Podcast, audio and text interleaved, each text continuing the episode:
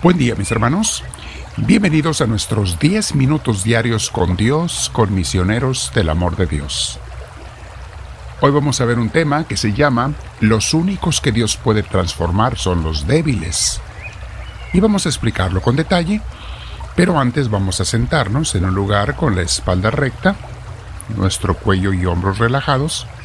Si tienes audífonos, te aconsejo que te los pongas si es necesario, haz pausa al audio para que puedas estar este momento más eh, en silencio lo más que se pueda, que nada te distraiga.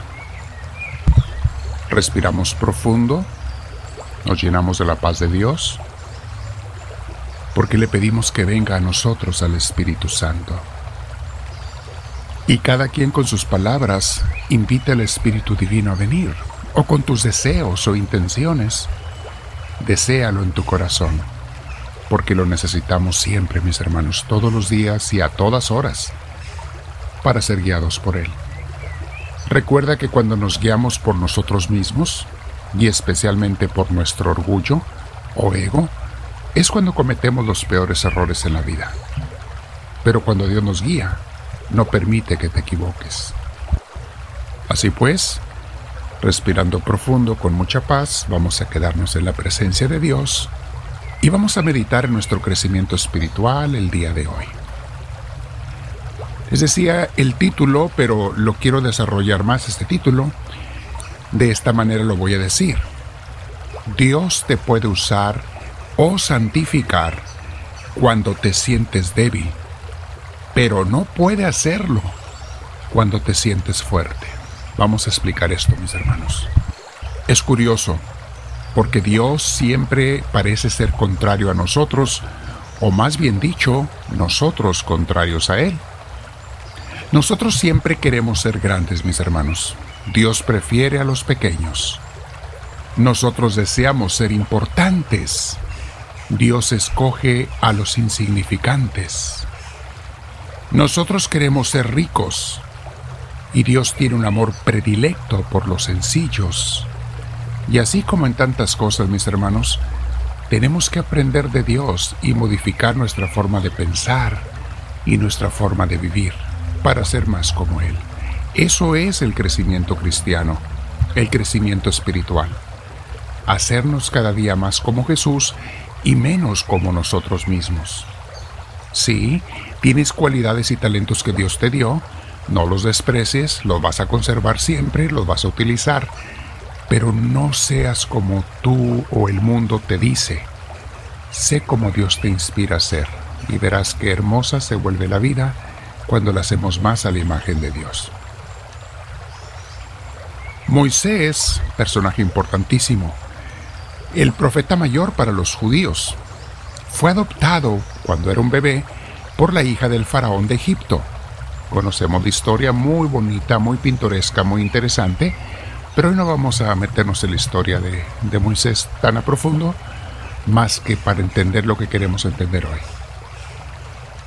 Y aunque nunca perdió su identidad de hebreo, Moisés, que fue adoptado por la hija del faraón de Egipto, creció en la riqueza, en la opulencia, con los mejores maestros de la época, siendo el nieto adoptado del faraón de Egipto. Sintiéndose grande y poderoso, un día tomó la justicia, justicia en sus manos y mató a un egipcio que estaba golpeando a un esclavo hebreo. Tuvo que salir huyendo al desierto, donde vivió como un pobre seminómada, convirtiéndose en un simple y sencillo pastor de ovejas. Fíjense, mis hermanos, de ser el nieto del faraón, viviendo en el palacio real, pasó a ir al desierto a vivir como un sencillo pastor de ovejas que no era ni siquiera de él, eran de su suegro Jetro, las ovejas. Fue allí donde el más grande tiempo de humillación, y deberíamos de decir, el más grande tiempo de purificación de su orgullo y su ego, fue allí en ese momento que Dios le habló. ¿Cuántos años pasaron? No sabemos con exactitud, pero pasó tiempo en que tuvo Dios que librarlo de ese ego, de ese orgullo que él tenía, de sentirse grande, poderoso, fuerte. Y lo mandó el Señor una vez que lo empezó a transformar a ser no solo libertador de Israel, sino el más importante de sus profetas hasta la fecha. Porque para los hebreos, para los judíos, Moisés es casi como Cristo para los cristianos. A las personas orgullosas, mis hermanos, no las puede usar Dios. Tenemos que entender eso. Tampoco las puede transformar. Si tú te sientes muy grande, poderoso, autosuficiente, tú no eres materia de conversión ni de santidad en las manos de Dios. Dios no te puede ni tocar.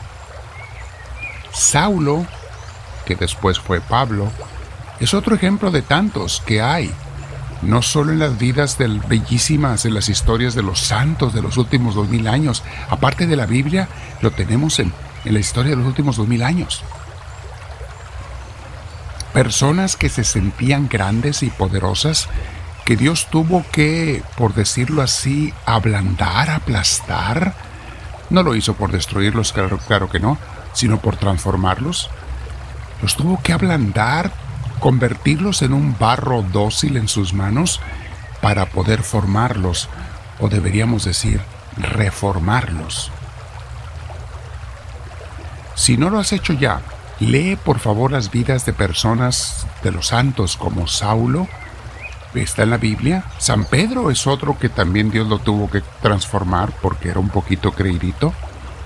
San Agustín, Dios le transformó toda su vida, y después llegó a ser un gran santo. Francisco de Asís, San Francisco de Asís, hemos estudiado mucho su vida en nuestros cursos. Aquí tenemos uno en, en YouTube. Véanlo, escúchenlo más bien. Mis hermanos, se los aconsejo para aquellos que quieran de verdad crecer espiritualmente.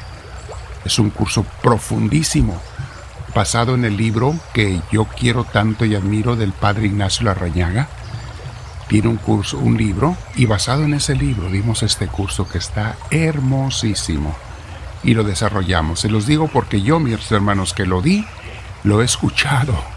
Yo me pongo a escucharlo en YouTube seguido, lo he escuchado varias veces. Y cada vez que lo escucho, parece que alguien más lo diera, me está dando tanta vida espiritual nomás de escucharlo. Tenemos otros santos como San Ignacio de Loyola, Santa Teresa de Jesús y tantos más personas a quienes Dios tuvo que ablandar para poder guiar y corregir. Hoy sería bueno, mis hermanos, que cada uno de nosotros meditáramos.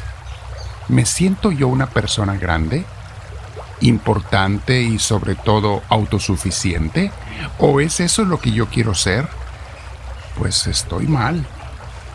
Porque con respecto a Dios, mis hermanos, tenemos que ser humildes ¿Siento acaso que no necesito tanto a Dios porque tengo salud, tengo familia, trabajo y las cosas esenciales de la vida, amigos? Siento que por eso no necesito tanto a Dios y que quizá cuando ya esté yo viejito, viejita, le daré algún tiempo a Dios. ¿Soy así? Cuidado, mis hermanos. Si Dios de verdad te ama y te quiere utilizar para guiar y salvar a mucha gente, te va a tener que ablandar, nos va a tener que ablandar y eso no viene fácil. Viene con dolores, humillaciones, hasta que cedemos y nos dejamos formar en sus manos. Es entonces que comenzamos a experimentar no solo esa persona nueva que nos está haciendo Él, sino su presencia, su amor y su amistad personal también. Abajo tienes la cita bíblica de Éxodo capítulo 3 y los versículos que hablan de Moisés, un pasaje muy bonito para que mediten y mi hermana, mi hermano, puedes volver a escuchar esto. ¿Eres humilde o eres una persona autosuficiente? ¿Dependes de ti o dependes de Dios para tu vida? No significa que no vas a trabajar. Claro que vas a trabajar y hacer lo que tienes que hacer. Pero tú dependes de Dios o de ti. Háblame, Señor, que tu siervo te escucha.